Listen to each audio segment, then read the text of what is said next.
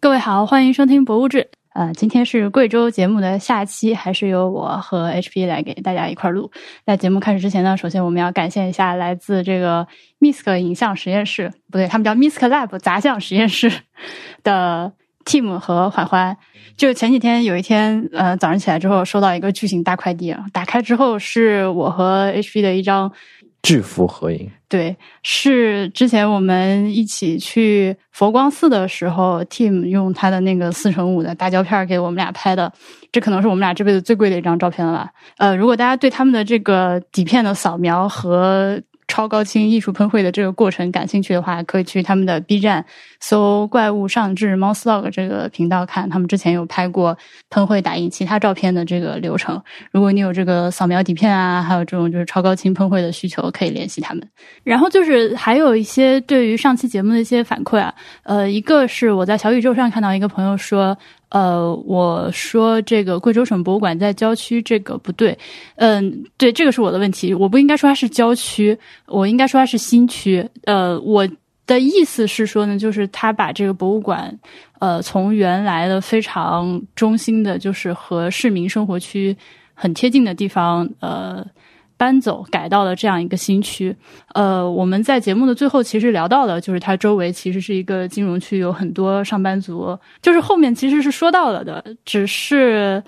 呃，我依然不觉得现在这个选址非常的合适，就是说虽然它确实是在一个城市大力发展的新区，而且有地铁可以到达，但是。我的主观的这个观感还是觉得它距离非常的远。哦，我我有一个这样的感觉，就是这种搬到新开发区的博物馆，它脱离了自己城市本来的语境。那个地方它不一定是贵阳，你站在博物馆门口，你看不出那是贵阳，你感受不到那是贵阳。我觉得这个都可以再讨论。它挪到这个地方之后，因为这个地方未来也会，因为城市在不断的扩张，就你现在觉得它不像贵阳，可能过一段时间之后。本地人也会非常自然的把它认为是城市的一部分，比如说现在江宁啊、仙林啊，对，它现在就是城市一部分。但是我我始终觉得，呃，博物馆它承载的东西放在这个新开发区，不如放在它最核心、最历史的那一部分更加合适。对，留言的这个朋友他也说了，就是如果说当当初的那个老馆也保留着，那当然是更好。对，呃，我是我当我在。多解释两句啊，呃，我是觉得这个它给我的远的感觉，不是说它离市中心远，而是就是那种和城市生活的远。它是一个火车站广场嘛，就是我经常说的站前有很大的一片地方，然后你会觉得这个地方不是一个很让让你从心理上非常的平等，距离心理距离上非常近的地方。嗯嗯，不是一个像在公园里的博物馆，或者是。就是曾经我们比较舒适的那个心理距离，嗯，他会你去的时候，你要做好很好的心理准备，包括这里可能现在没得吃的之类的这种问题，就是我不知道我说清楚了没有，就这种感觉，嗯，就让人觉得不够亲近，不够舒服。嗯，那我们可以举一些例子，就是说有哪些是你觉得在这个问题上做的比较好的博物馆？嗯，比如说呃，南博算吗？嗯，我觉得南博它。在我说那个程度，就是它承载了这个城市的记忆这个程度，它的选址是很好的。呃，对，但是我觉得其实从选址上来讲，我更喜欢朝天宫。嗯，对，它朝朝天宫可能更更加呃占的是就你说的亲近市民生活的那个生态位，它是承载了呃现在所有南京人就是南京土著他们呃就是成长记忆的这部分东西的。那南博就是呃，更像一个更加官方一点，就相比朝天宫来说，可能更加官方角度的，嗯，他作为一个南南京或者是甚至江苏省的这个历史的记录者这么一个角度，但他处在这个呃南京的嗯旧城的这个呃故址上，我觉得还是挺好的，而且他也是沿沿用的中央博物院的那个那个旧址，啊，就是它的历史这个城这这脉络上，是说你可以说一个更加抽象的概念，就是文脉嘛，我觉得这。嗯，但是它这个博物馆它是承载了这个文脉的。如果我我在我在想，如果把南博就是建了一个新址，比如说在江宁，嗯，建了一个很豪华、很新的建筑，建在建在奥体旁边。对，你可以奥体就是那奥体是建业啊，anyway 就是 any 任何一个 新城区，嗯，不管是奥体那边还是江宁也好，你建了一个很现代化的场馆，你它依然是南博，里面的产品依然可以很好，它可以，可以而且周围也可以有很大的人流量。对，也可以有很大的人流量，因为那因为江宁和建业也确实有很多人在居住，有很多人在工作，但是你会感觉，嗯，博物馆它在某一个方面某一根弦断了。是的，这个应该就是我想说的那个感觉吧。我下次会注更加注意精确的用词，我不会把它再说成郊区了。它是一个贵阳的新区。这对于我来说，这种馆我嗯，我也没有过多批评，我只是觉得有些遗憾，就是更遗憾更多的是那个老馆废弃不用了。对，如果有两个选择，比如说老馆因为呃设施不够新，场馆不够大，不够不够就是保存，不更好的保存那些文物，或者不够接纳更多的游客，你可以开辟一个新馆，但是老馆你至少也保存一部分，就是贵阳人对这个博物馆的记忆。嗯，呃，一个例子吧，是那个浙江省博物馆，它就有新馆和旧馆。OK，嗯，它的那个旧馆就是在西湖湖区的，新馆是在那个呃西红化广场，好像是。对，两个地方都有的。还有那个成都博物馆，它是不是在原址上翻呃复建的新馆？呃，我不是很确定，但我肯定的是湖南省博物馆。啊，对，湖南省博物馆是原址复建的。但是你知道吗？我们小时候觉得湖南省博物馆是一个在郊区的博物馆。哦，所以嘛，所以我所以这就是我刚说的，就是这个你对于城市的这个中心的这个认识会慢慢的改变。对，但但它好的是，它因为一直在那个呃原址上，所以像我这我我这我这样从小就认识到，但有个博物馆的人会觉得那个博物馆在某些方面是呃延续性的，没有断掉。所以，如果我们以一个就是发展的眼光看问题的话，就是想着将来，嗯，不管是贵阳还是其他的城市，它在慢慢的变化中，可能现在我们觉得一个远离市中心的新区，呃，在心理上已经会成为新贵阳人认为的很理所当然的中心了。但是，我想我的一个不舒服的地方，更多的是来自于可能更深层次的是来自于建筑上的难受，或者城市规划上的难受。嗯，对。它就是它就是太空旷，路太宽，离什么都很远的那种感觉，让我觉得非常的我觉得问题在于中国的这个新城区规划，大多数都是以汽车通行为第一考量的，它没有更多考量与行人的或者是与这个周围居民的关系。嗯，嗯老博物馆一般都不会呃有这么大，就是路边这个广场，就是你在路边到达博物馆这个地址之后，你需要走五五到十分钟才能到博物馆的室内。一般老的博物馆都很少见这这种大规模的这个嗯。在上期反馈的最后，还要再插入一条快讯，那就是我们上期节目播出之后没两天，就有听众反映说，贵州省博物馆的那个大的环幕投影已经修好了，可能真的就很不巧，正好是我 HB 去看的那天它坏了吧。这么看来，贵州省博物馆的这个维修和维护的效率还是非常高的。嗯，今天我们是继续来跟大家说贵州。上期节目说到了离开贵阳，呃，我们离开贵阳呢，其实就去了平塘县。呃，黔南布依布依族苗族自治州自治州自自治州，的平塘县的克都镇。嗯嗯，在这个地方就是我们的目的地，我们要去呃 FAST 中国天眼五百米口径球面射电望远镜。嗯，然后我们就从贵阳开车一路向目的地去走，呃，开过去，然后路上就看到很多这种，就逐渐你当当你在逐渐接近那个平塘县的时候，你就会看到逐渐路上就有一些天文元素的这个景象来了。呃，高速公路上有一些隧道就会以星座命名啊，呃，那个服务区里面会有一些星座雕塑和天文名人雕塑之类的东西。是，这就是如果你不是去参观或这个望远镜的话，你会觉得莫名其妙。就你可能在高速上，对，高速的那个服务区下来上厕所，你会看到一个什么星座的雕像在或者一个。魂仪摆在厕所门口，而且它还挺科学的，它有雕蛇夫座，嗯，OK。对，它不是那个十二星座，它是十三星座。而且这些这些天文元素、这些布景是随着你离呃那个平塘县越来越近，就越来越密集，越来越多。浓度非常的高，甚至就到后面已经是那种夹道天文元素扑面而来，就是在那个公路两侧。它是县道，县道两边那个，它县道是因为贵州很多山嘛，所以现在有些是从山里挖过一条沟槽，在那在那沟槽里面开，然后沟槽两壁都是各种天文元素浮雕，有什么古代中外天文学家这个从古至今的各种天文仪器，还有各种天象，就类似，反正所有这些跟天文两个字沾得上边的元素，都以这个雕塑的形式出现在你眼前。对，就感觉当地政府非常的努力，就是真的有在，就是我们这里 everything 都是天文主题 focus。还有 UFO 型的加油站。除了这些，就是我觉得属于装饰性的元素之外呢，它功能上也确实是让你会觉得越来越有仪式感，因为你会开着开着，它会有各种各样的，会逐步有牌子出现，告诉你你已经进入什么无线电宁静区，然后就是它下面那个区叫什么来着？核心区啊，无线电，它会一步一步的有牌子提醒你进入了无线电宁静区、无线电核心区，就是为了保证那个天眼的那个正常的运转，就是不可以有这些其他的设备去跟它打架，就都不能用。嗯。但我我我可以悄悄透露，其实没有管那么严，就是在望远镜运行的那个园区里面是有手机信号的，也是可以用 WiFi 的。所以到底是为啥？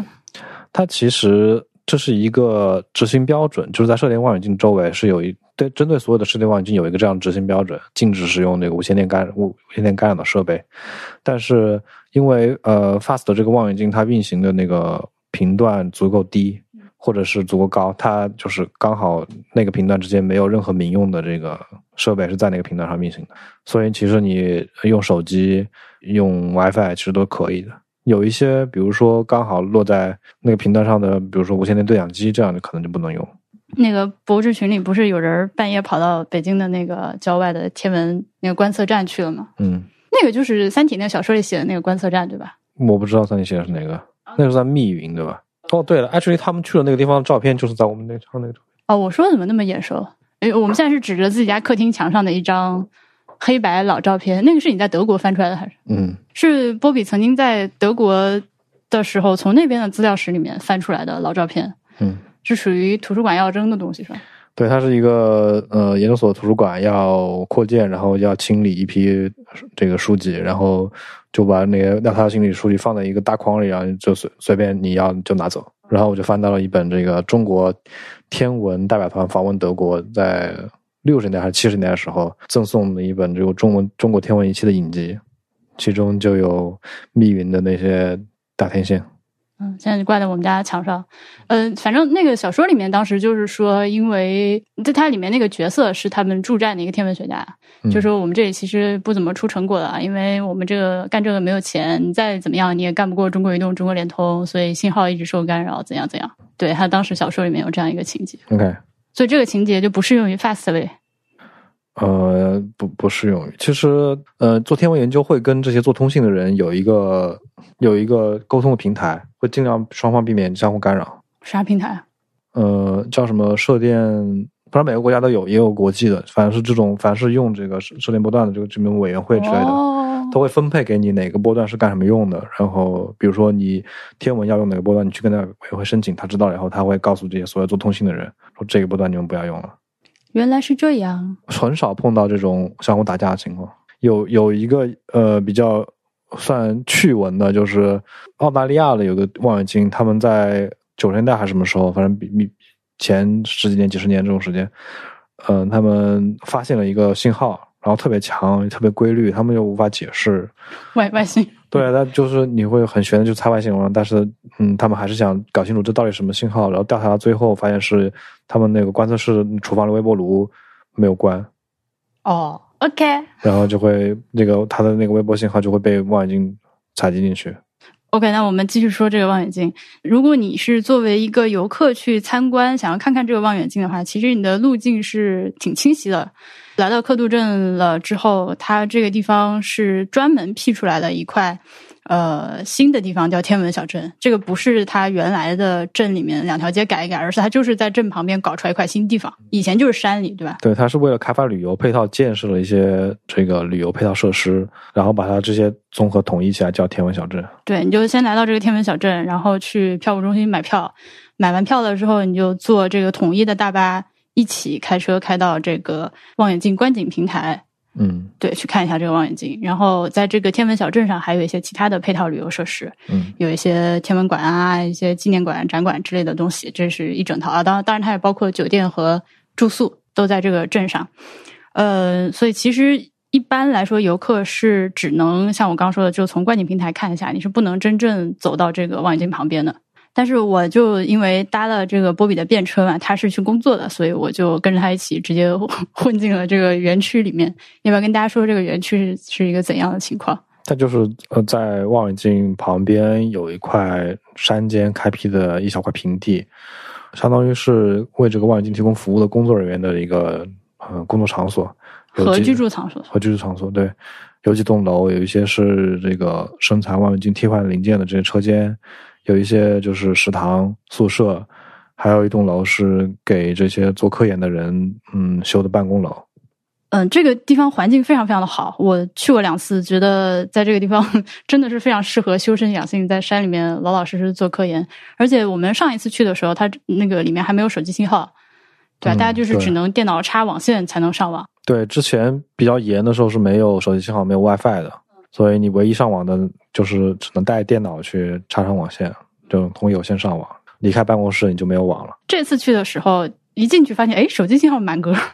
其实后来我们回来之后聊天，我发现我看到的其实是这个园区非常小的一部分，就我只见到了那个办公和居住的那栋楼。就是对，就是给做科研的这部分人服务的那栋楼和食堂，还它还有很大的呃一部分是属于这个。生产车间就生产这个望远镜替换零件，以及所有那些大型维修设备存放的仓库，还有个很大足球场。哇，还有足球场？对他们也是在山里开了一块平地，然后为了就丰富这些人的业余生活，开一些运动场地，就开一个全尺寸的足球场。其实你说到这个生产零件的时候，我还觉得挺意外的，因为感觉。幻想中这个设备应该是一个就是那种特别精密、特别就是严格的一个设备，没有想到会是现场生产的这样一个。它它就是因为它特别精密，所以它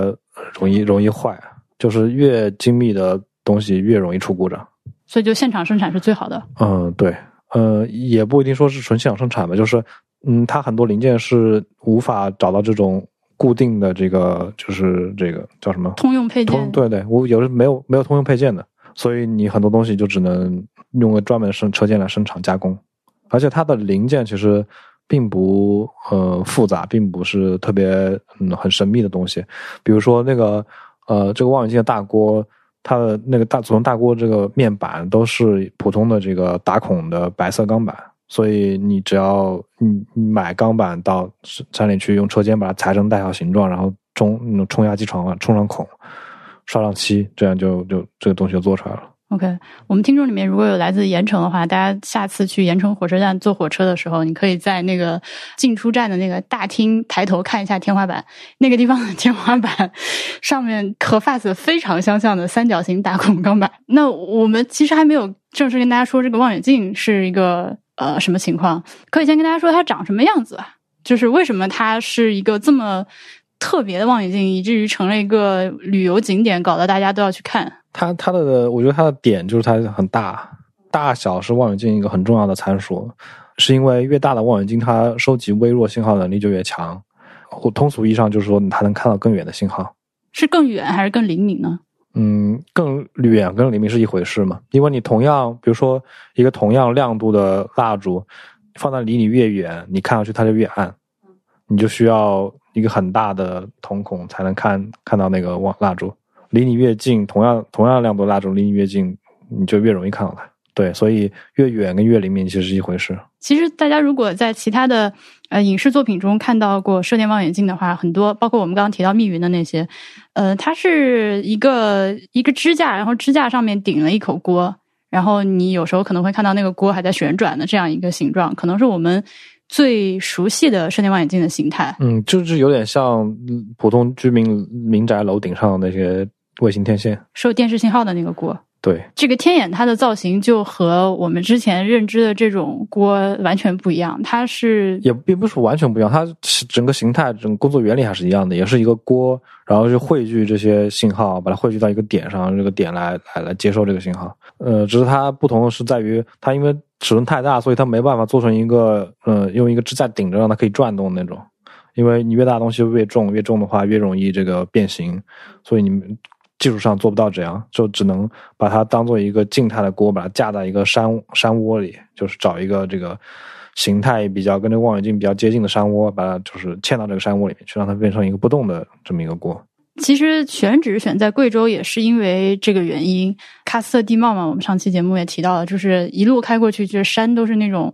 波浪起伏非常明显的那种山，在这种地方你就相对来说更容易找到一个呃很深的呃山窝，就当地叫窝荡。呃，而且在这个平塘县还有一个很著名的景点，就是天坑景区。它所谓天坑，就是这个很深的这个山窝。对，所以 FAST 就是放在这个四周围好几座山的构成的这样一个天然的灶台，就把这个锅架在这个灶台上面了。但它实际上呢，就是也不是说真的就是实打实的架在山上，它下面还是靠支架给它做了一些支撑的。呃，这个整个望远镜这个锅的还是架在一个人造的这个钢钢圈梁上面，然后这个钢圈梁是有几个支架立在这个地真正的地面上的。所以这个锅是它它本身不挨地，它是一个悬空吊在这个圈梁上的一个东西。那这样一个固定的锅，它怎么能做到像其他那种带支架的望远镜旋转的这个？就它它旋转的功能，它不是旋转这个锅，而是旋转中心那个接收信号的装置。嗯，就是你可以理解为，呃，这个装置你需要看呃左边的时候，你把装置往右边偏，这样就是左边的光通过右边的镜面反射到这个这个接收接收装置里面。哎，那这样是是不是它就是实际有效的口径，其实在偏离中心点的时候是不足五百米的？对，它其实它的整个机械结构口径是五百米，但是它实际用的时候接收面积是三百米。就还有一个原因就是它因为它要这样去呃转动啊，每个时刻用不同的这个锅这个锅的面来反射这个信号，所以它要把这个面做的呃做成三角三角一片片用一片片三角形钢板拼起来。这而这用三角形的原因就是这三角形它每个。节点上是可以动的，就可以升降，然后让这个锅整个面实时变形。就比如说你要嗯看向右边的时候，你就把这个锅变形到可以汇聚来自右边的光线；看左边的时候就变形到可以汇聚来自左边的光线。但这其实是微调，是吧？嗯，对，就是说呃也不能算微调，在就几百米这个尺度上，它其实那个上下起伏的尺度已经很大了。就它能动多，就是一一块三角形钢板可以最大幅度能动多少？嗯，大概十十厘米这个程度吧。十厘米左右这个程度。嗯，因为我们上一次去的时候，呃，那次沾光沾的更厉害，是有你们一个那各各地各国来的科学家，然后我就跟着一起蹭着上了那个锅的边缘去更近距离的看了看。我当时如果你不告诉我的话，我会以为它是薄膜状的东西，因为离的哪怕是站在锅边上往下看的话，还是其实一眼反应不过来它是一个什么材质的。就不会想到它是钢板，我以为它是一层膜之类的，因为它上面打了孔嘛，看起来有点 mesh 的感觉。可能不一定是钢板，可能是铝什么之类，反正是它是金金属板，所以就看上去很容易坏的样子，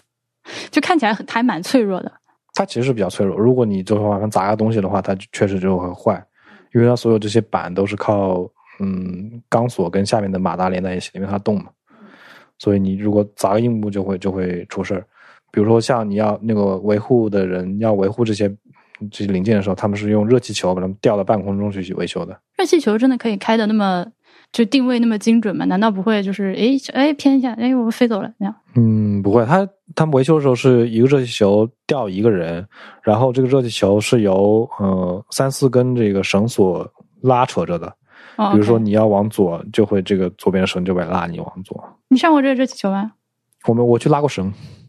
哦，这是人力拉绳是吧？呃，基本上是人力拉绳。对。那我觉得还有一个可能更基础的问题，就是要跟大家说一下，是它具体是个什么东西？因为我是站在一个就是纯科学小白的角度在想的话，我其实我看到望远镜这三个字的时候，我脑中反映出来的就还是光学望远镜。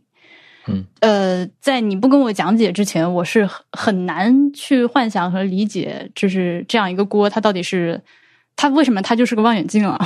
它是怎么望远的？因为它叫它叫射电望远镜嘛，射电两个字是重点。我们知道光是一种电磁波，射电信号也是另是另外一种电磁波。它们的区别在于，它们呃射电信号比光的信号要呃频率低一点，波长长一点，嗯，这是它们的区别。然后，那你针对针对不同嗯呃性质电磁波，你需要有不同的呃设备去收集汇聚它们。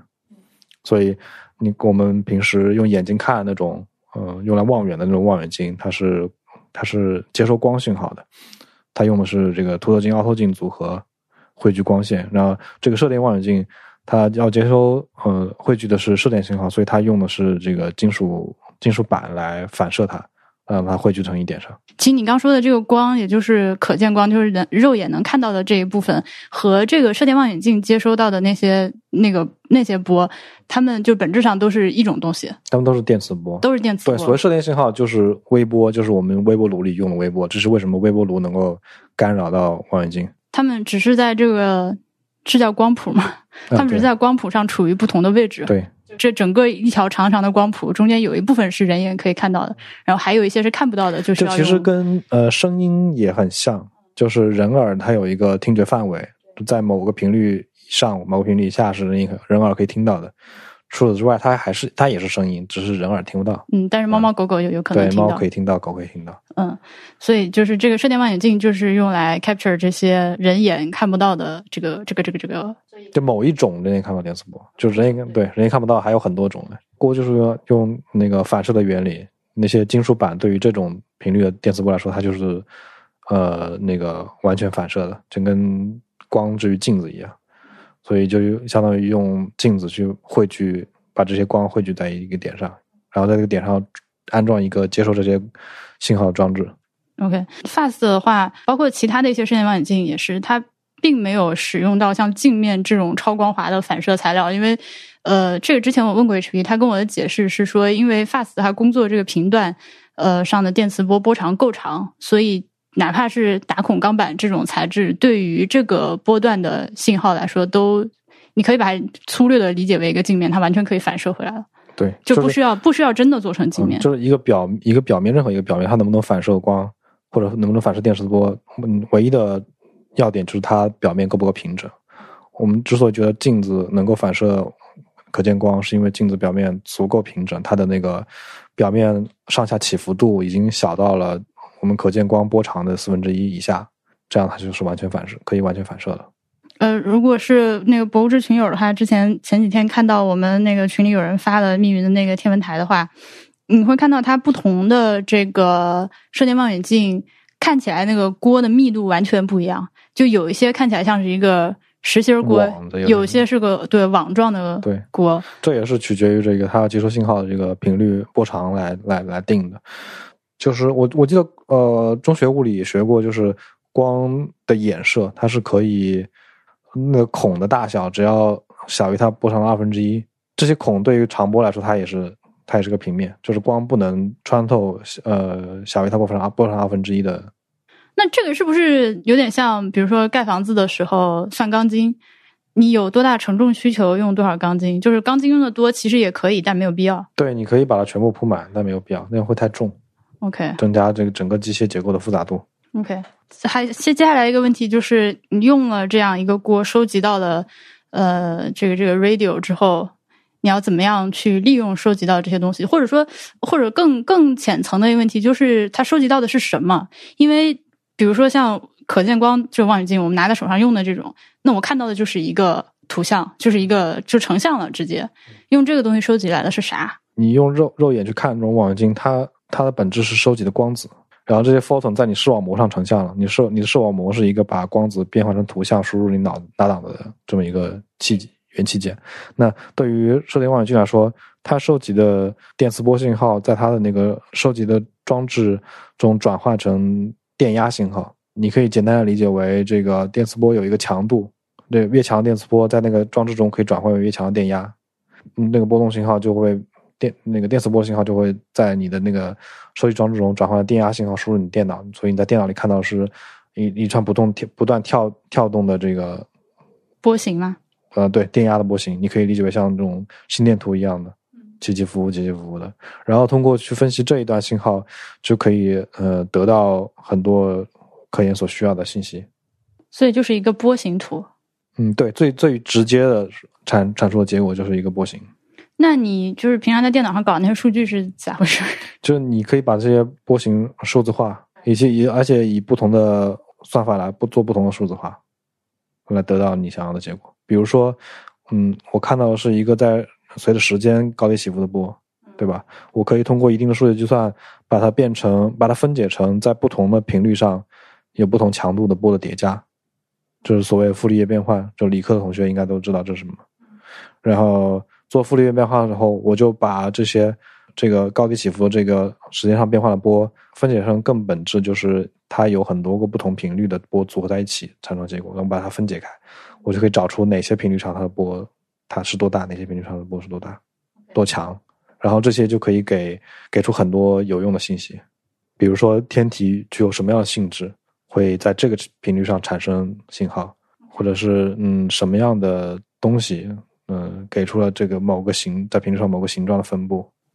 所以搞你们这一块的天文学的研究者，其实就已经和天天对着望远镜看已经完全不是一回事了。天天用眼睛对着望远镜看是一个非常古典的天文研究方法，就比如说牛顿、伽利略这个。现在还有人在弄这个吗？现在有人在使用望远镜看星星，但是仅仅用于就是欣赏星空的美。你也不能说完全没有人在用眼睛来做科科学研究，可能还有，但是这已经不是主流了，就是极个别很少的行为。所以现在的天文学家，大家其实都是程序员呗。也不是说程序员嘛，至少是用电脑的人。嗯嗯，就像你用照相机去照拍照，你最现在也需要在电脑上看、电脑上处理、电脑上调色、电脑上后期。对，因为我几乎从来没有看过你搞过什么就是照片一类的。因为对于我们来说，图生成图像是一个很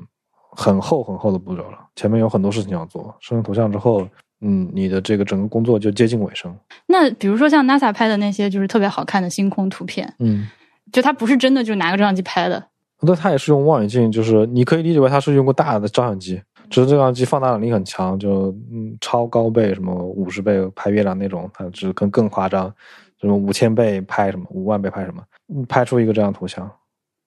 所以它还是就是一个超大相机吗？还是一个就是这种光学的相机在拍的吗？嗯，你在 NASA 上见到的图片基本上是光学或者是频率比光学可见光稍微低一点的红外。我们的手机摄像头其实也是可以拍红外红外光的嘛，所以也是原理是一样，就是光学或者红外。但是你看到的那些颜色实际上是假的颜色。所以其实还是有很多艺术创作的成分。嗯，也不说艺术创作吧，就是因为用伪彩去还原，也是一种嗯，就彩色也是一种信息，即便它是伪彩。呃，那它还原的依据是什么呢？就对我现在就是，首先它拍到的图片是黑白的吗？它都还是一个黑白，你可以理解为你看到彩色图片都是我拍一张就红光的黑白照片，就或者说是红黑照片和蓝黑照片。因为望远镜用来接收，就是那种光学望远镜用来接收信号的，嗯后后端所谓就背，嗯法式们叫做背，呃后背都是只能收只能收单色的信号的这个 CCD 元件，所以你可以在前面加不同的滤光片，你可以理解为滤光片。比如说你加个红光滤光片，那就是我拍到就是在红光这个波段它是的强弱的分布；加个绿光绿色滤光片就是拍绿光波段强弱的分布；加个蓝色片就是蓝光的波段的分布。然后你再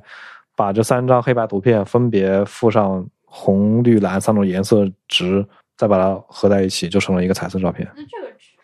就是说，其实射电望远镜的话，还是虽然说不是用人眼看，但是它还是存在一个类似我要指向某一片天空上区域去看（打引号的看）这个概念的，对吧？嗯，这个看的过程是怎么样的？或者说你是怎么使用这个望远镜？就是我的望远镜是有个电脑控制的，我给电脑发指令说我要我要望远镜指向某一个坐标，天空上有坐标跟地理的经纬度一样的，电我电脑就控制它把望远镜指到那个坐标上去，然后就在不停的接收信号，然后我再把那个电电压的信号转换到我希望看到的形式，比如说是频谱的信号。那 FAST 本身它现在的主要的用途是啥？它在看啥？嗯，它看啥？它我的意思是，它总有一些就是侧重的重点嘛，就是一个望远镜它是有自己的任务的。它现在有几个重要任务，一个是寻找脉冲星，然后一个是给脉冲星测时。脉冲星是一种是一种在天空中以固定频率闪烁的这么一种天体，然后你可以去测它闪烁的频率，可以得到它很多物理信息。你可以理解为它是一个灯塔，它会朝两个方向发光，但是它在转。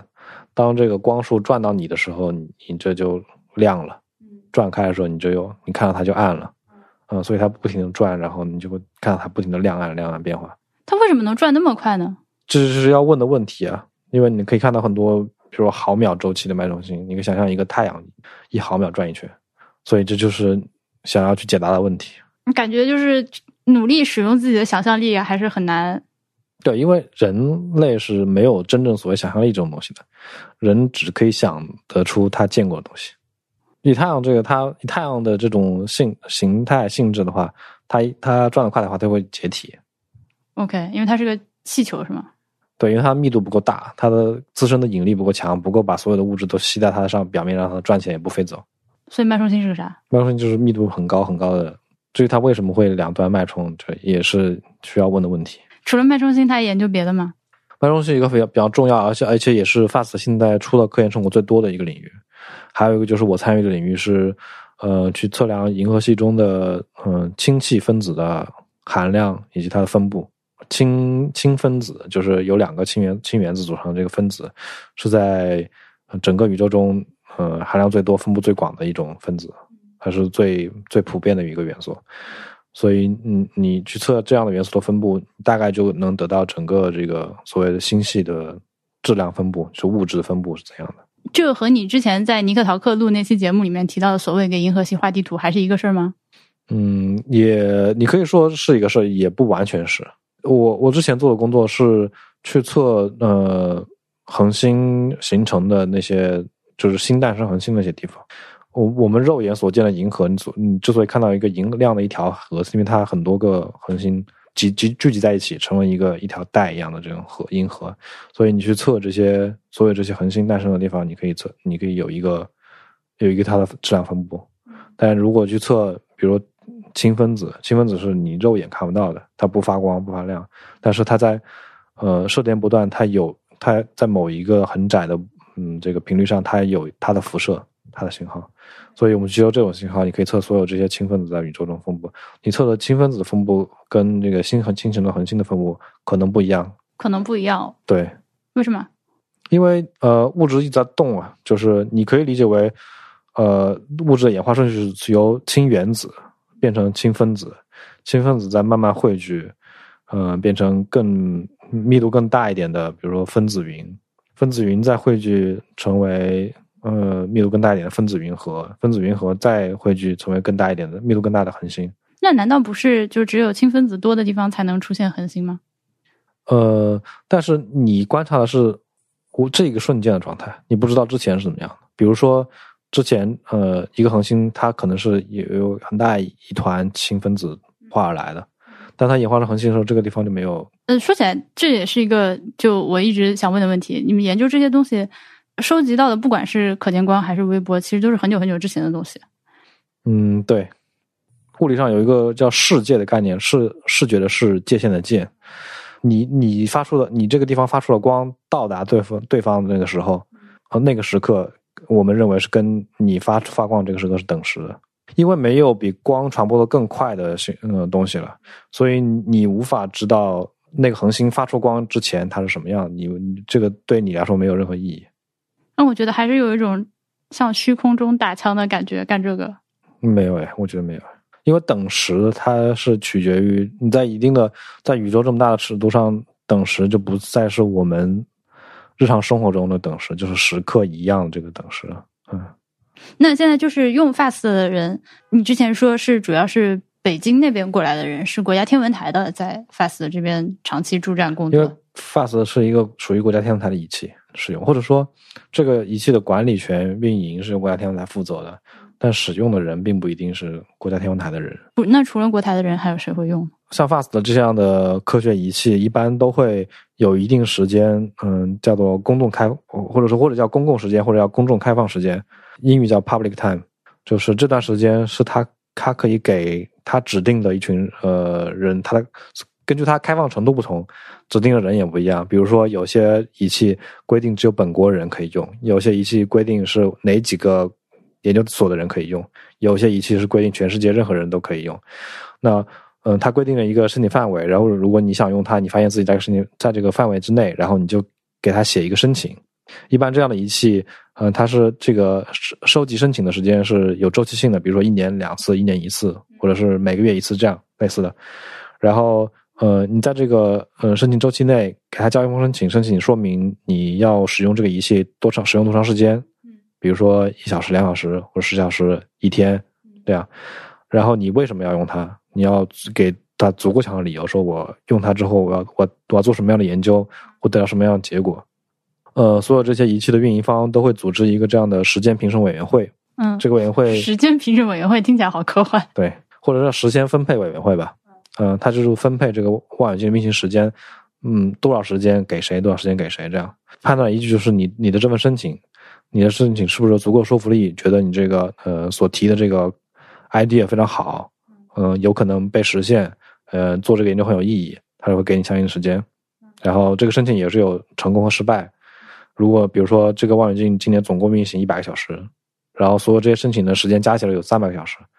那有些人就会不没有没有办法拿到时间，这个竞争度就看你写这个申请的好与坏。这些这个时间分配委员会把时间分配给每一个申请人之后，会有一个运营团队来安排这些时间谁在前谁在后，会告诉每一个申请呃拿到时间的申请人说你的呃使用时间被安排了哪年哪月几点到几点，你就你在这个时间段内你对这个望远镜有或者是对这个装置有完全的控制权。所以它是有一个什么远程登录系统吗？还是你本人要去到现场搞？呃，像望远镜的话，有两种，一种是你可以在远程操控，一种是给一个这个控制脚本，告诉告诉电脑什么事情做什么，做完这个之后再做什么，做这怎么把这个脚本提交给运营团队，他帮你操作。还有一种就是你自己肉身去到现场，坐在那个机器前操纵那个机器。你那使用完之后，它产生数据，数据然后这个数据就会给你，然后你就用这些数据来做研究，研究出结果之后，你再写写论文发表，这是一个完整的流程。那 FAST 现在是外国人也能用也能申请的吗理论上是可以申请，但是好像现在外国人申请的不多。？FAST 这么大，它和其他的那些，包括你说的美国的啊什么之类一些其他国家的望远镜，为什么人家不能造这么大的呢？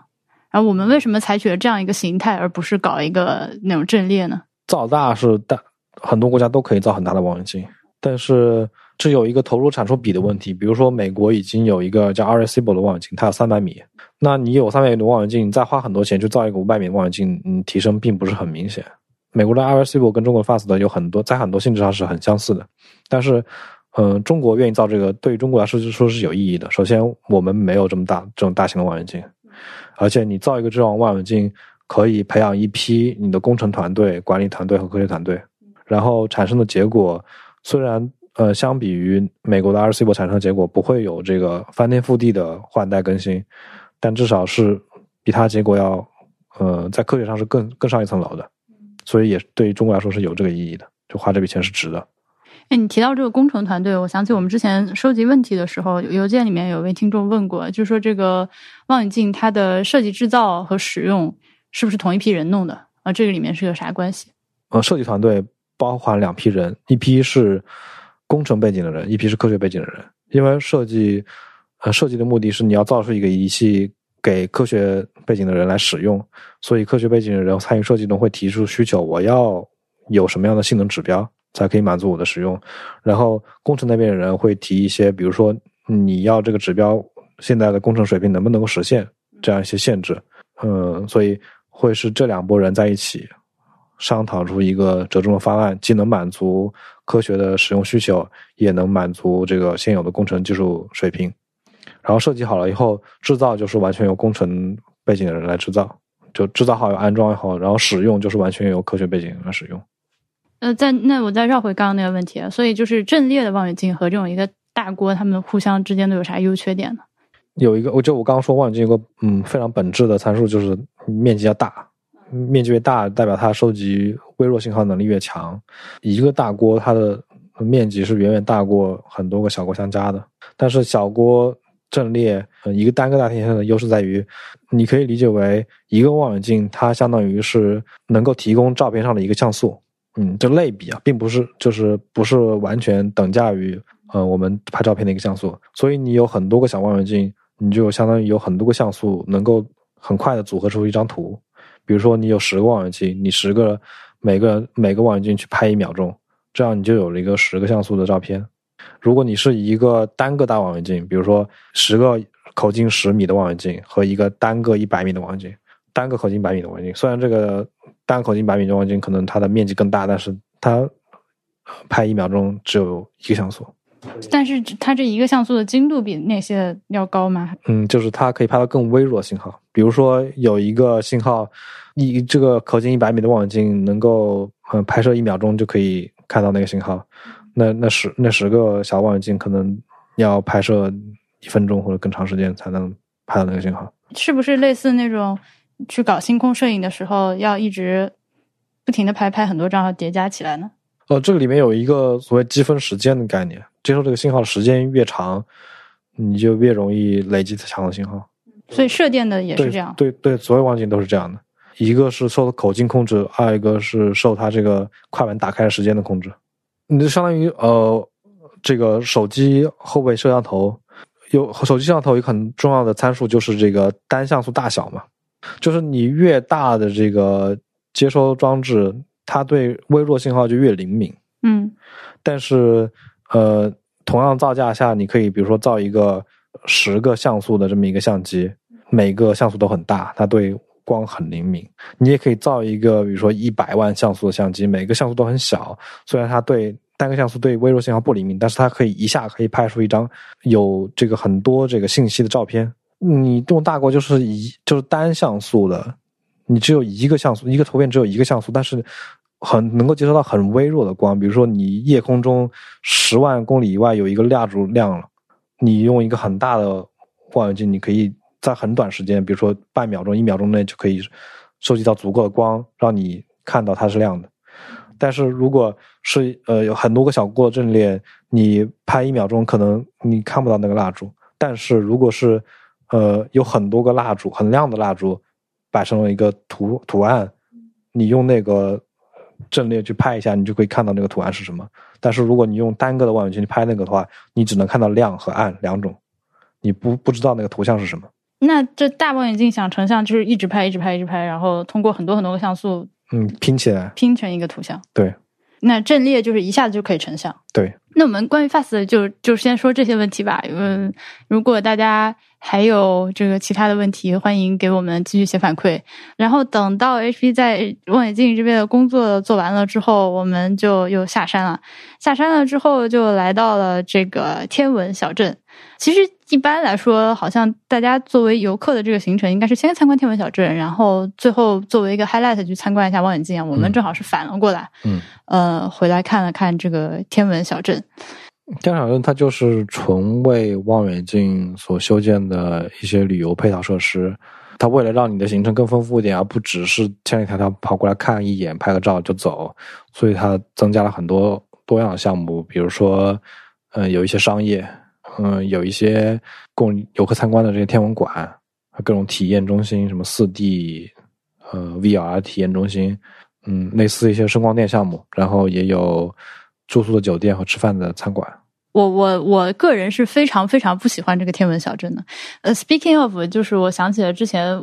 好像有听众在那个 iTunes 上留言说我。之前某一期节目去哪里，然后住了一个很不好的酒店，所以对那个地方印象不好。我容我辩解两句，应该我估计他说的是福林那期节目。福林那期节目呢，我确实是住在一个非常屁的酒店里面，就是那种门下塞小卡片，然后就是一切都很诡异的一个地方。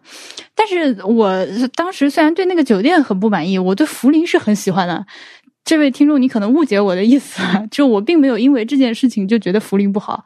我可能后面确实是在节目里面说了，福林街上非常的脏脏乱差，就是一切看起来都脏脏的。但是我觉得这个是属于它魅力的一部分。这地方是很有意思的，我也非常非常推荐听众朋友们，如果你这个国庆假期还没有想好去哪儿的话，请考虑一下重庆涪陵这条线，是吧？你可以在重庆看一看，然后再花一两天去一下涪陵，看看白鹤梁，看看八幺六，多么好！我是建议大家国庆直接绕开重庆。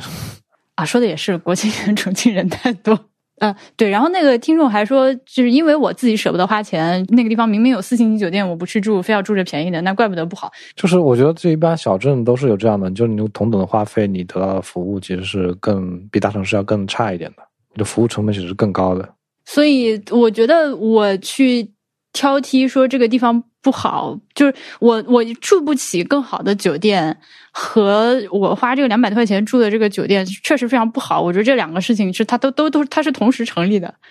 以后呢，我觉得我在未来的可见的很长一段时间里面呢，除非就有人报销，是不可能住四星级宾馆的。呃，以后博物志出差呢，肯定还是照着三百块钱以下这个标准来。那么，同是三百块钱以下的酒店，我到处住还是有很大的区别的，对吧？这个，请你饶过贫穷的我。那我们再说回这个天文小镇，这个地方就又有很多我由于个人的一些原因和限制造成的，我对这个地方的印象就更差。其实，如果说如果说那个时候我们不是以散客的形式去的，我们是跟了团走的是一个有人安排的流程的话，我可能会对这个天文小镇的印象比现在要好很多很多。或者是当天天气没有那么晒，或者是对天气原因，我可能都会对这个地方的印象好很多。但是我现在只能在节目里面给大家反馈的是我个人的一个体验。它其实整个这个地方它的设置就是一个非常散客不友好的。你如果是跟团按照这个流程去走的话，一切有人给你弄好，你也不需要就是顶着大太阳在那个巨大的停车场上走过来的话，你会觉得舒服很多。但是不幸我们就是散客嘛，所以首先你停完车了之后，从停车场走到那个天文馆就走十几分钟晒着，然后走过去之后到天文馆门口了，告诉你哦，这个售票处在两公里之外，然后你要走去两公里之外买票，那。我觉得这种情况下，我对这个地方印象不好是情有可原的。就我确实是受到了 虐待，嗯，就我也不是很明白，就是为什么要在这个地方就硬生生的开辟那么大一片空地？其实根本是一个没有必要的工程。它那个广场，那是那种就万人级别的大广场。其实究其原因，还是就我刚刚说的，还是不针对散客的，他也不考虑你实际使用的感受。因为我相信，肯定是不止我们两个人，就是走到这个天文馆门口，发现这里不卖票。我觉得他的问题在于，他没有足够的这个信息引导，在他所有的这个小镇的入口上，没有告诉你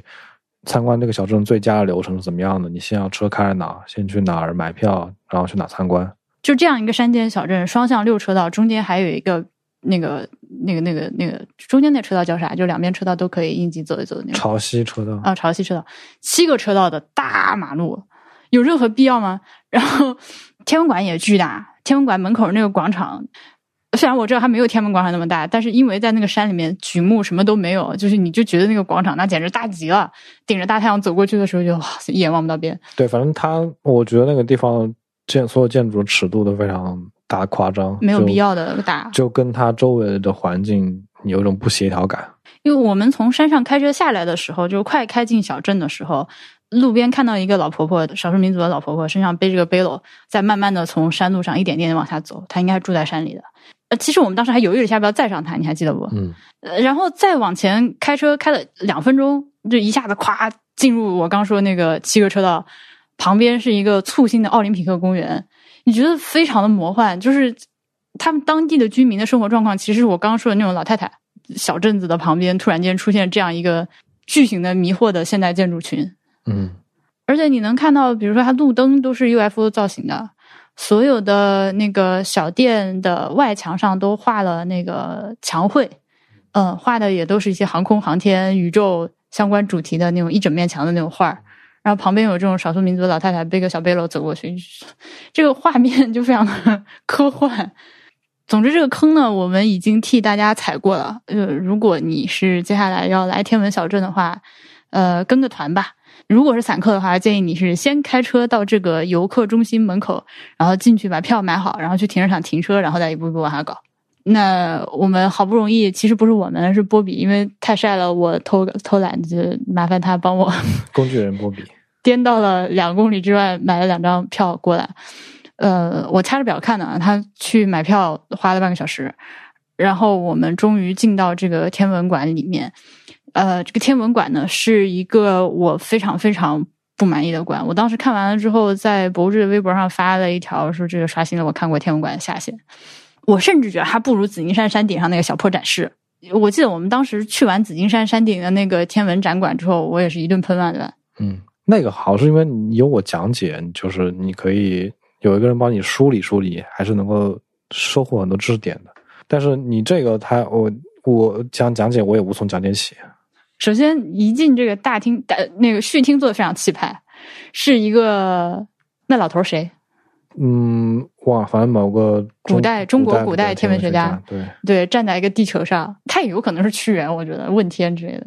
嗯，有可能吧。对。呃，不重要，他是谁不重要对要。，反正就是一个中国古代老头儿，举手向苍天，然后他那个天花板上是什么星河之类那种很绚烂的造型，脚踩地球。我不知道大家有没有呃见过一个非常著名的中医走向世界的雕塑。我会放张图放在我们这个呃爱发电和网站页面上。进去之后呢，它这个内容，我其实我个人认为，在这个天眼旁边做一个天文馆呢，如果是我来做，我肯定是就是绝大部分的篇幅是在给大家介绍这个天眼。它毕竟是所谓的国之重器，是吧？网红科研项目，这么多人慕名而来要参观，我会把它当成一个这个展览的重点去 feature 它，就是它为什么屌，屌在哪里？呃，它和别人家望远镜有什么区别？我们为此付出多少劳动？呃，得到得到多少成果？我觉得这些都是可以去展示的。但是这块内容在这个天文馆里面，其实占的比例非常非常的小，而且就是它的展示，其实你如果去看它那个文字上的信息的话，其实它是够准确的，然后 cover 到的方面也足够丰富，但它那个展示方式过于的死板，让你就不是很想看。它基本上就是一个图文，然后有一些这种视频，然后比如说地板上的视频那种，对，对，嗯，反正就是不能让观众提起兴趣吧。尤其是展览看的比较多的话，你去这儿之后，就一看这种毫无诚意的布展方式，立刻就是，就我我没有我没有办法对这种这个形式免疫，而是只关注内容。我但其实如果你是没有去过这个地方，嗯，你对它有足够的神保持足够神秘感的话，你可能还是会愿意花多花点时间仔细去看它内容的。对，所以我觉得这个地方就是只是我个人滤镜啊，它这个搞法是让我因为你去过两次，你知道是长什么样，知道一些关键点。对，所以就是对于我个人来说，我是觉得它这个布展的方式是没有什么吸引力的。然后除了这个射电望远镜的这一小块展区之外呢，其他的天文馆里面展示的内容基本上就是和别的科普项的天文馆就很一致啊，太阳系啊，银河银河系，也也说到了银河系，嗯黑洞，对，还提到了一些这种比较前沿的嗯，点对，然后还有什么外星人，但是这些内容呢，我是觉得因为那个布展就是太不好了，所以我就没有仔细看。但是波比看完了之后，他说里面其实还是就内容上还是比较专业的，一看就是找了专业的这个科学团队来弄的。但只能说它有点混搭。就它如果是一个娱乐向的展的话，它比如说有外星人这些元素，我理解它是一个娱乐向的展，就是它更多是 entertainment。但是它里面出现了很多，呃，在我看来是非常专业的内容，甚至有很多我们或者我的同事正在研究的方向，嗯，研究内容出现在里面了。这就是一个很专业的，就是让你在里面能够收获知识的内容。它这两个就完全混搭在一起，所以有点有点奇怪。你就不你不知道该抱着哪种心态去参观这个展。如果你是抱着去获取知识、去学习天文知识的，你会觉得这个太扯了，有很多地方。然后，如果你是抱着娱乐向，你会觉看那些专业知识，你会觉得有点莫名其妙。啊，你会觉得为什么要长篇大论给我说一个这个东西？这到底什么意思？嗯，我是那从我的角度来讲的话，我是觉得因为它的布展手段太，陈旧，它不然很陈旧。但那偏偏它又是个很新的馆，它是个很新的馆，但是用一个很老旧的方式来布展，我觉得跟北京天文馆差不多。北京天文馆是一个很老的天文馆了，对对，就是那种感觉它。的呈现方式是差不多的，也就是大量的图文加一些泡沫做的模型，还有一些投影。这些投影，但投影好多也是坏的。对，然后一些声光电，最近一次看的天文馆是那个去年不是是今年年初的时候在香港看的那个香港香港天文馆。它那个其实你要说它有多么的先进呢？它全都是先进在细节上。哎，正好这个我以前没有在节目里讲过，我可以跟大家说说我对香港天文馆的这个感受，我就觉得非常的好。这不是崇洋媚外，香港是中国的一部分。对这个说我崇洋媚外的朋友们，香港是中华人民共和国不可分割的一部分。它的那个好法就是处处都用心一点。嗯，是的，我能想象到，就是嗯，因为它也是一个挺老旧的馆了，不是说一个多么新的天文馆。你里面进去了之后呢，你也明显能看到它是一个呃儿童像或者少儿像的一个东西，而是亲子的展览有很多。呃，展示的内容就我现在完全不查资料，回想起来，比如说它也有太阳系这个几大行星，然后每个行星都给你说一下这个行星有什么特点，它有多大多小之类之类。嗯、然后除此之外呢，还有一些月相啊、太阳风暴啊，也也，当然也有一些关于像银河系啊这种，但基本上都是属于天文科普这个层级的知识的展示。呃，内容上也设计的比较活泼，有些互动的游戏。然后文字的措辞和这个色彩的选择，包括展板和那个展品的高低，你能明显看到它是针对一个偏年轻化的这个观众去设计的。那同时，哎，我想问一下，嗯香港这些展馆的我中文字的中文部分，它是那种可以用普通话念出来的文字吗是的，？OK 对，写的不是那个粤语字。OK，嗯，那我那天去的时候，也真的是有很多家长带着小朋友，大家就玩的很开心的那种，因为它所有的装置都是好的。我这个很重要。对，装置是好的，有一个很大的前提，就是它不是声光电装置，它是物理装置。我觉得就是嗯一个有充满声光电装置的展馆，它只要保持所有声光电装置都是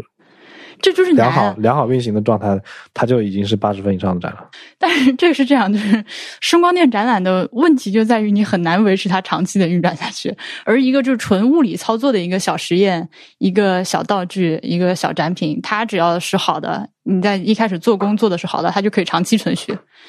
我印象非常深刻的有几个，比如说是有一个，他是为了呃讲解，我忘了他是为了讲解地球上的那个就是大气环流，还是讲解木星上的那个斑啊，反正都是因为那个星球转起来之后那个流体的那个形状，嗯，他就设计了一个非常漂亮的一个球，这个球你是可以转的，内内层不动，外层可以转，然后内外层之间夹着一层海飞丝洗发液，一种珠光洗发液质地的一种液体。OK，然后你用手去转这个球的时候，那个里面那种珠光的液体就会流动起来，然后呈现出一个云海的样子。我当时就玩了很久。它类似这样的装置还有很多，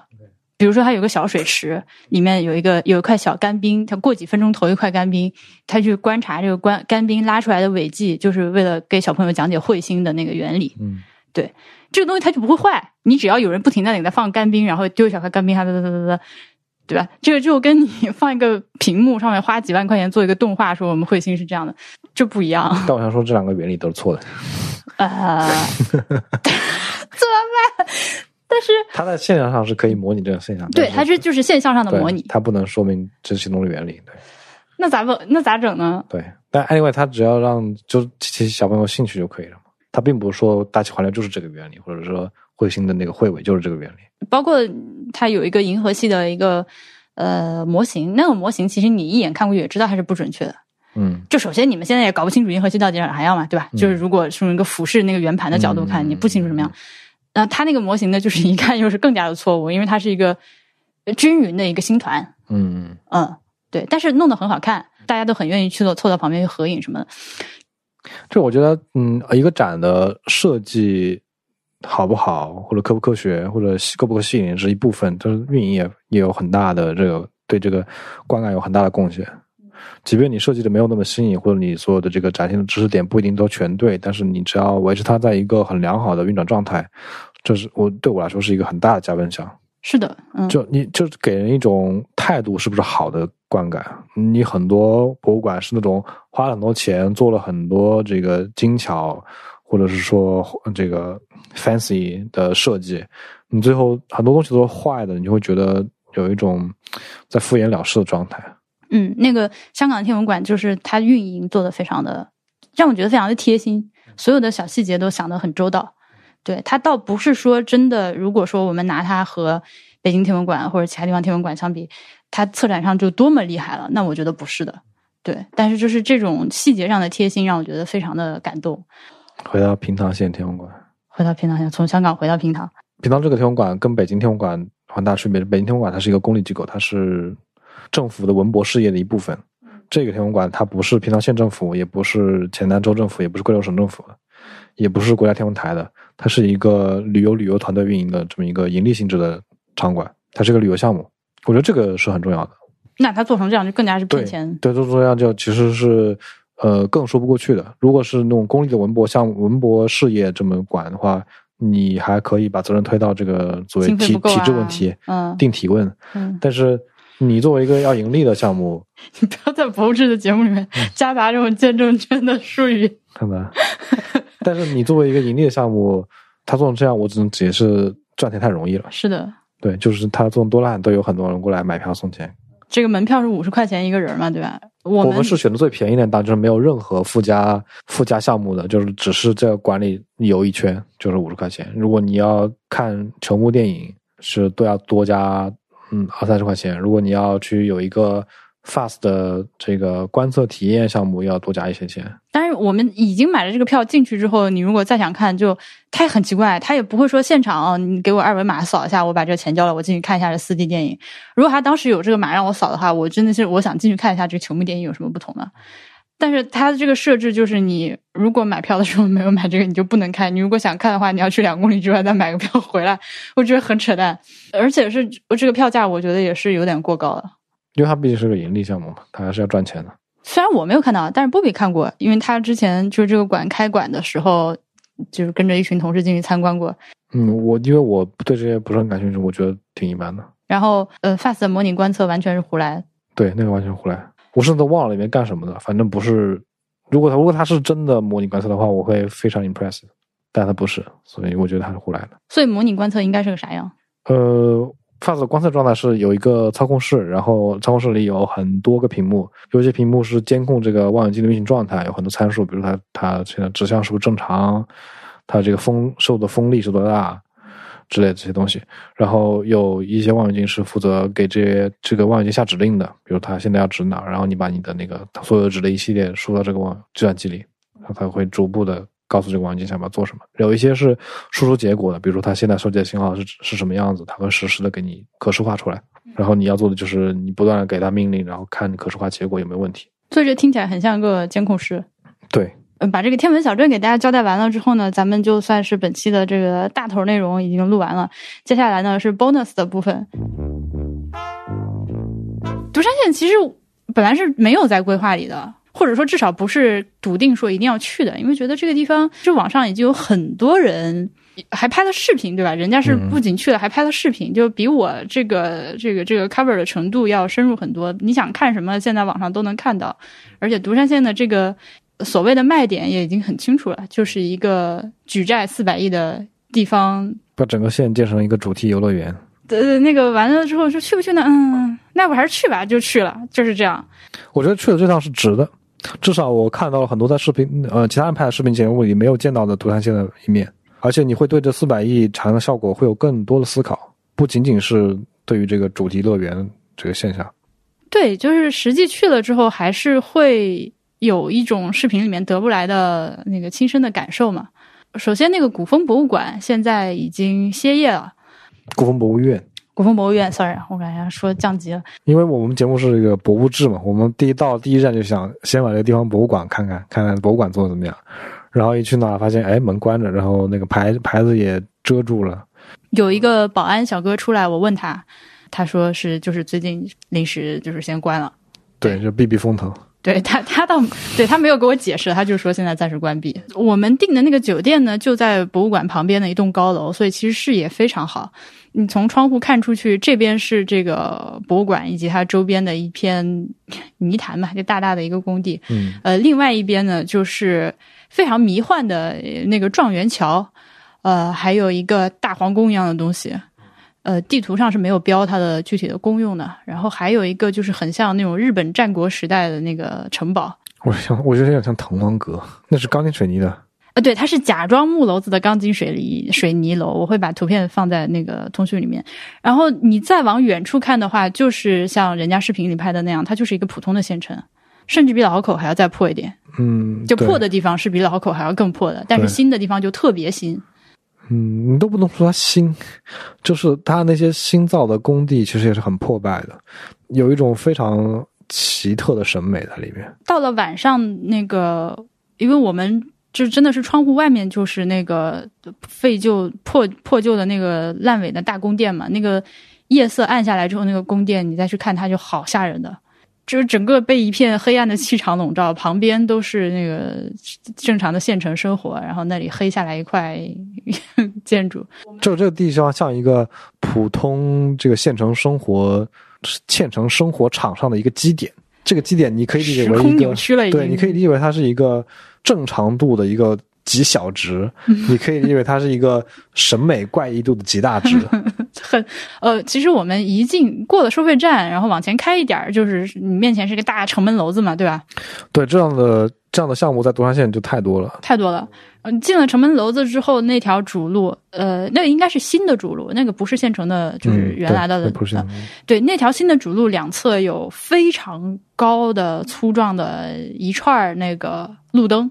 那给我感觉都不像是路灯，像？我不是跟你说，我都不看这个都不像路灯，我不知道它有什么照明功能，我感觉它像祭坛。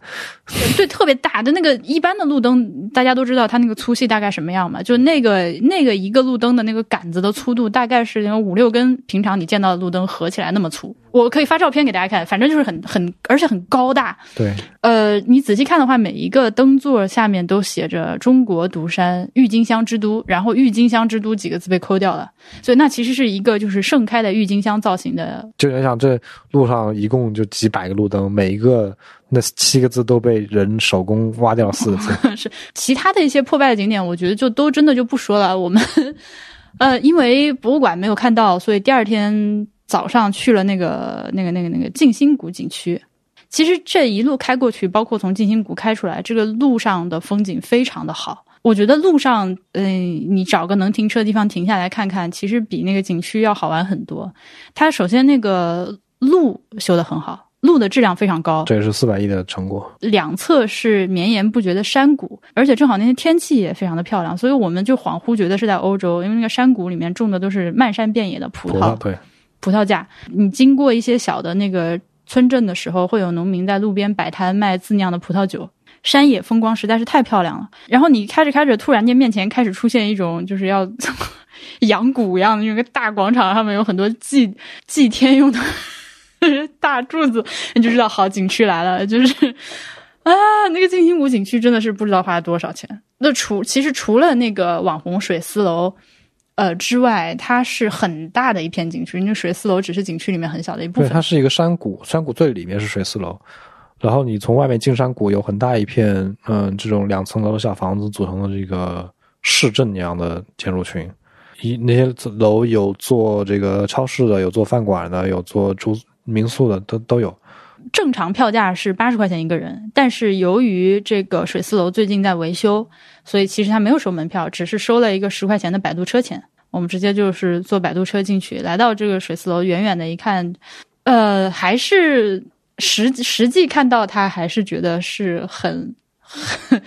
很震撼吧。我我倾向于不用任何正面的形容词描绘它。就你站在这个水丝楼面前，你的面前就是一个非常网游的一个场景。嗯，对对对，仙侠类网游的场景。左手边是水四楼，这个右边是一处这个悬崖峭壁，峭壁的顶端有一个香炉造型的高塔，那刚好看着也有四五十米高的那种。很高很大的一个塔。对对，然后你的背后呢是一个六角亭，然后这个亭子呢，它的这个重点就是使用的大木材嘛，每一根木头都是非洲进口的。这个亭子是据说也是呃世界纪录的。那亭子也拦住了，我们无法上到亭子里，但是可以站在亭子下抬头看一看。那个柱子是极为的粗大，就是好几个人才能合抱的。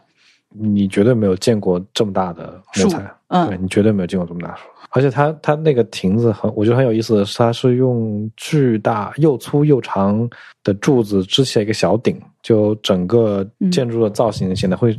非常滑稽。就是一一个人，你想象一个很粗壮的人，他一个很小的脑袋那种感觉，它是一个很小的亭子屋顶，那个亭子面积可能没有我们家大，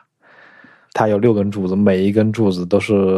我就是感官上觉得要四五个人才能都可能都不止，那五六个人才能合抱住了那么大一个粗的树，嗯。然后那个每个也很高，大概二十米、三十米高的柱子，然后顶起来一个很小的顶，就非常滑稽，非常网游。但是你站在那个亭子下面，你看这个亭子，看这个悬崖上面的香炉，还有对面的水丝楼，就呃，我当时想到一句话，就是“蜀山无阿房出”。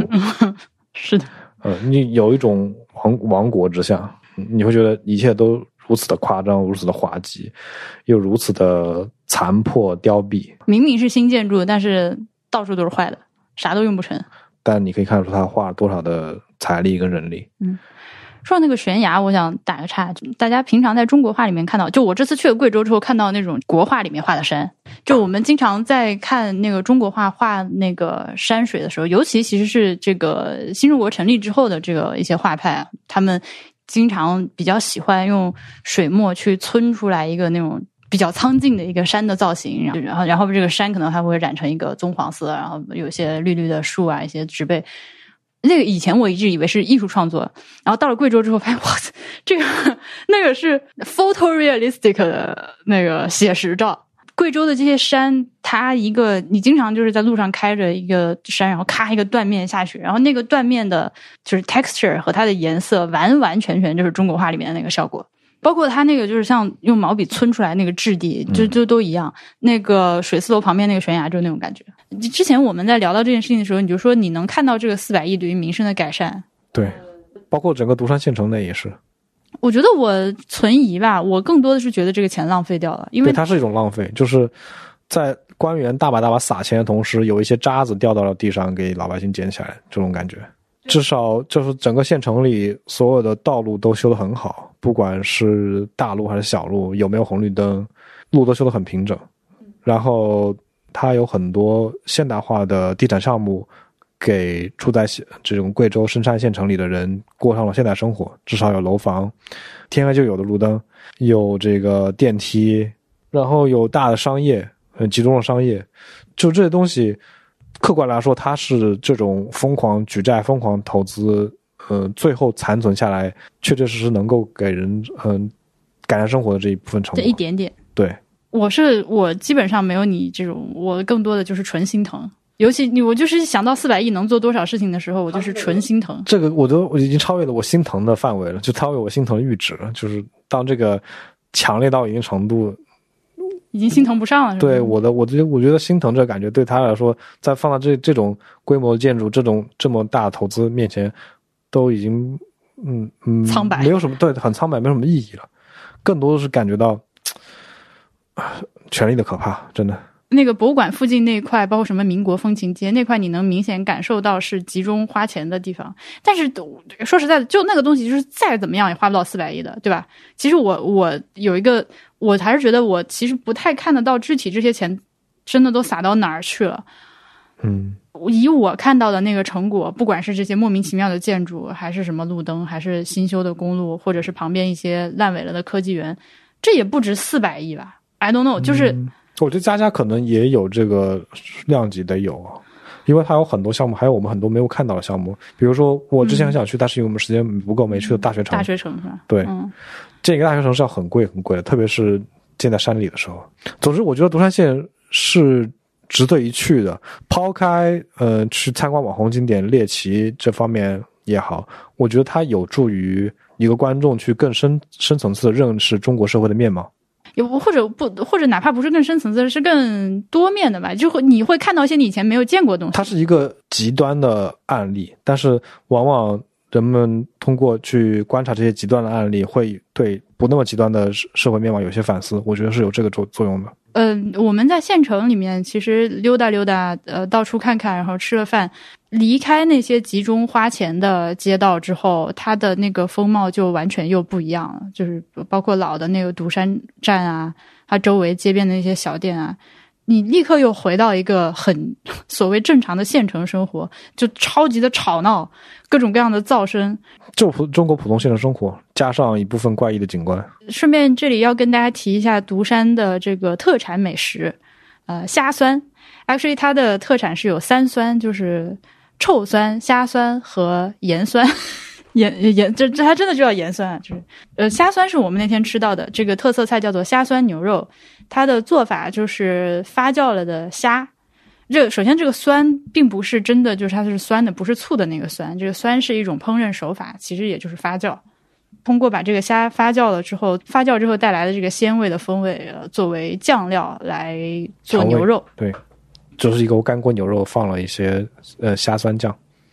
对，可以这么粗暴的说。它里面配，它里面有一些比较特色的调料的配料，包括最后最后点缀的是薄荷叶，搭配着这个有一点腥的这个虾酸的这个酱是很鲜美的，而且是以前没有吃过的一个味道。嗯，而且是我们现在一回想，我嘴里面就可以是的，就它和别的味道都很不一样。就有一个很有辨识度的一个口味。嗯，我觉得很好吃，那个那个虾酸对，很好吃啊，咽口水。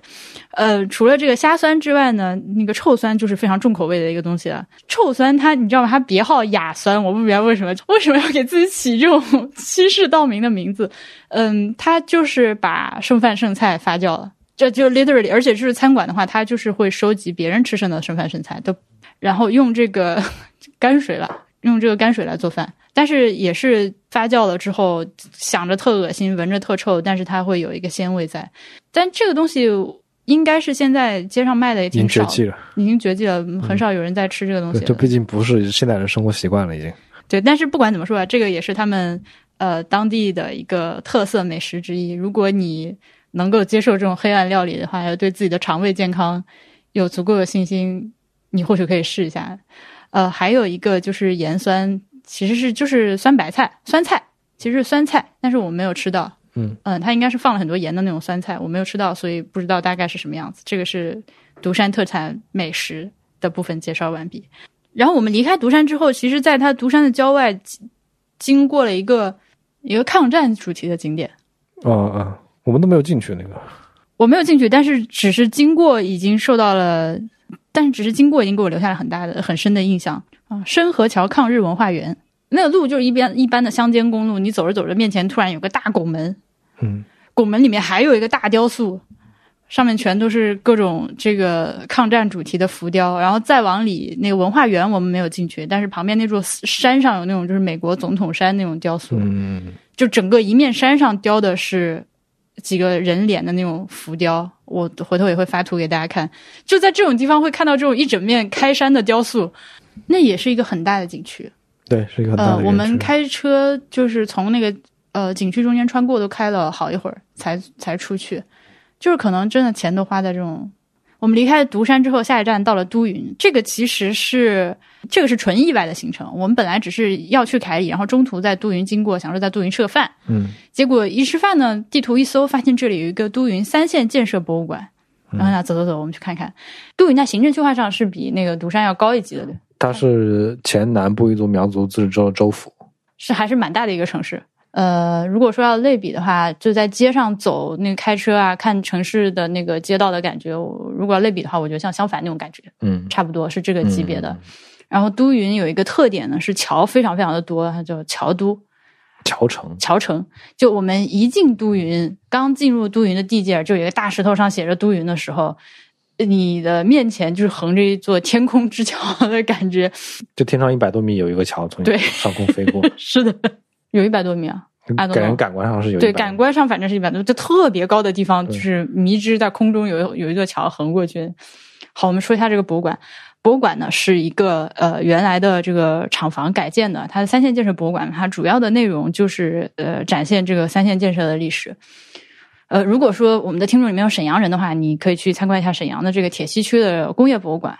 你会觉得这两个博物馆它非常非常的相似，甚至在这个建筑以及这个展览里面 layout 都很相似。它就是一个长方形的展，呃，那个厂房进去了之后，从左边开始绕了一圈，然后中间这个厂房的中厅摆放一些大的设备，嗯，我我我有点怀疑这两个馆是同一个团队做的，太像了，是吧？对，太像了。可以说是事无巨细的介绍了三线工程，尤尤其是三线工程在都匀以及都匀周边，就还和和贵州省其他地方的各个项目。嗯，进来之后是一面大浮雕墙，对吧？视听这个和其他博物馆非常相似。然后接下来就开始一个一个章节的讲三线建设的背景，为什么三线建设，然后它的各方面的数据还分布在哪些省市、哪些成分、呃哪些城市，花了多少钱，一共多少人，从什么年代到什么年代，就就就反正就是数据类的东西，全部堆给你。这些东西讲完了之后，下面就是可以说是一个一个项目的给你讲。一个厂一个厂的往下轮，嗯，这个厂是在在哪儿做什么的，有什么特点，谁谁在这儿，这这这这往下做，然后中间夹杂了一些呃场景还原啊、假人啊这些比较常见的技术手段。由于信息量过大、过于的具体、过于的细节，我相信如果你不是一个对这个东西特别感兴趣的人哈，到这儿你过一会儿你就已经信息过载了。我觉得这个地方它可能更多的是对于本地社群的一个意义。由于我们这种过路人，甚至都不是说专门为了来都匀，就是路过吃个午饭，然后顺便发现这有个博物馆来看一下。我们对当地和这段三线建设的历史是没有情感的。就我们在看这个东西的时候，就很容易觉得，哎呀，你这太多了，我没我我没有耐心看。但是如果是在当地成长起来的，尤其是三线建设那个时期搬迁到或者甚至是举家搬迁到这个地方来的人，他看这个地方，哪怕这个展览做的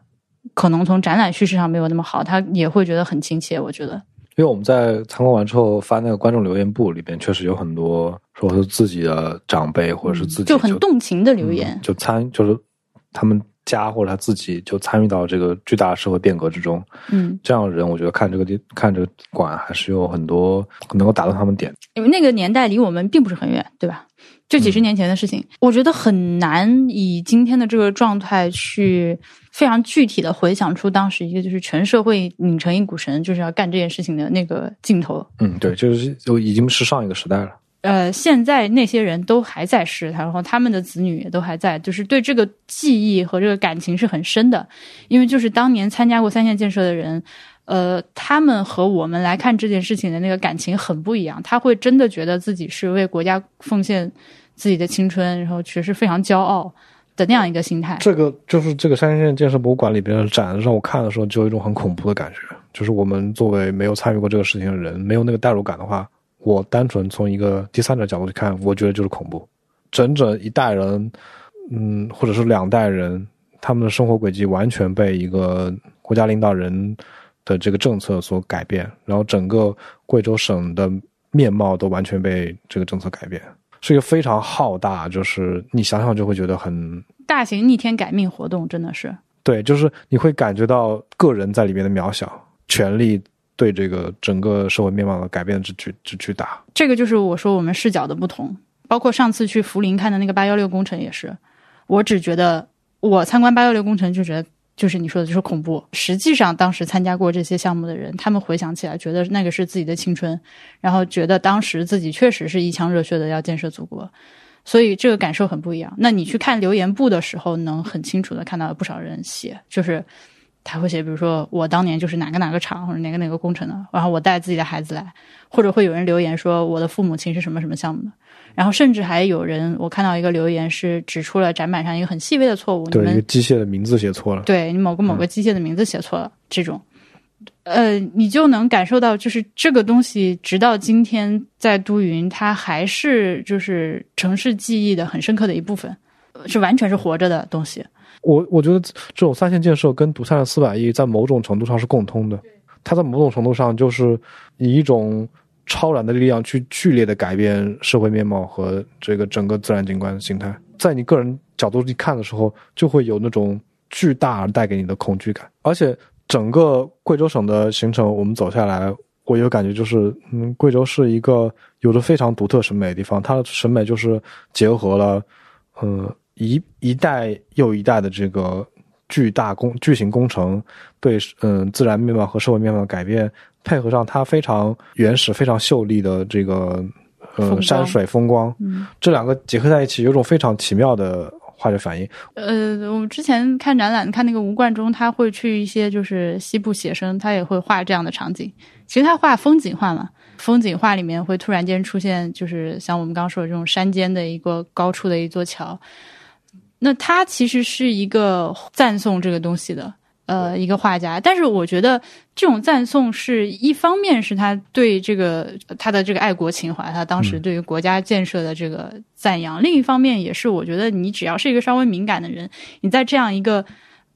在这样一个场景下，你都会被他震撼到。对，你有能够真的是能够欣赏这个场场面的美，就这个美其实是无关那些什么爱国之类的。有有很多那种科幻插画家，他们会画类似的场景。就比如山后面修了一个巨大的机器人，露出一个头，这种类似的场景，或者是巨大的这种超级工程，把海都围起来这种大坝，这是一种审美。那离开都匀之后去了凯里，我们在凯里没干啥，其实。嗯，凯里，我我我我我虽然即便只待了待了一晚，但是我非常喜欢这个地方。呃，我也很喜欢。它是就是一个大的。自然改造工程的产物，我觉得两两岸很陡的山谷下面一条清澈的河流的这种景观，就本身就很好看。它本身是一个很美的自然景观，但是它是凯里就叠加了一层工业化的工业的，而且是那种已经过时了的工业化的东西。对，对，它有很旧的火车站，然后那现在火车站呃很好玩，火列车驶出站之后立马就进隧道，就在山洞里开，然后从呃河边隧道口驶出来就立马就上桥，桥上开过之后又进隧道。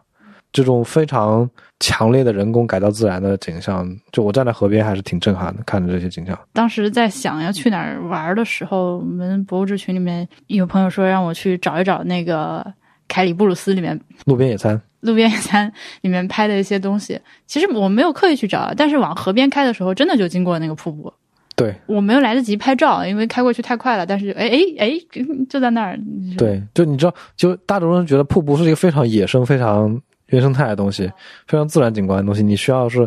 呃，开出人类活动范围以外，你才看到瀑布。但是这个瀑布就在就在路边，就就而且是很中心的市区里面，就一个很高的瀑布。我们在凯里就待了这个一晚上，其实真正的是走马观花，根本没有做任何深入的这个了解。呃，民族文化博物馆也没机会进去看，门口绕了一圈就走了。凯里是我能想的，我现在还能回想起来的，就是凯里和。前面去的独山和都匀很大的区别是，街上有非常多民族装扮的人，而且都是女的。我们上期节目录的时候，就是有说到这个事情啊。为什么展示民族服装的时候，就是以女性服装为多？在贵阳和凯里的感觉是，好像真的是现在的，就是今天的社会生活里面，还会一身民族服装出来的，是主要是女的。嗯，就其他的民族也有类似的现象吧。比如说你在日本街头，你经常见的是女性穿和服出来，男的也有。对，但很很少，密度很低，对吧？一般你都可以见到一个穿和服的女性旁边走一个穿西服的男性，这样是一个你现在看来是比较正常的画面。反过来可能就没有那么。我们在贵州省博物馆里面看到的那些特别大的耳饰和头饰，就特别粗那种耳环。我们当时看的时候还想，哇，这得多大个耳洞才能戴得进去？然后转头在那个凯里街上就看到几个。我觉得整个贵州省的给我感觉都是这样的，很很丰富。呃，真正配上多彩贵州这这这个称号，你每去一个地方都有很多可以看、可以说的东西。我觉得，嗯，对，就是沿路上都有很多可以观察的点。然后，特别是我们这种没有生活在这种大山区生活的经验的人来说，嗯，不管是自然风貌，还是社会面貌，以及他们的这个少数民族的生生活状态，都能给你很多的很多的新鲜的观察。嗯，贵州真的是一个很值得反复去的地方，因为我因为工作原因去了很多很多次嘛。嗯，在贵州省内也算跑了很多地方了，依然每次去都还有新鲜感，而且继续下下次还想再去。就这个是我真的以前在没有去过贵州之前的时候没有想到的，因为我觉得贵州好像是以前我觉得是个存在感挺低的地方。对，它不在流行文化里是个符号的那种身份就就很低。对，嗯，那我们这期节目就是跟大家说了天文小镇，还有 Fast，嗯，还有。独山、都匀和凯里是超级 packed 的一期节目，就先给大家录到这儿。感谢收听，我们下期再见，拜拜。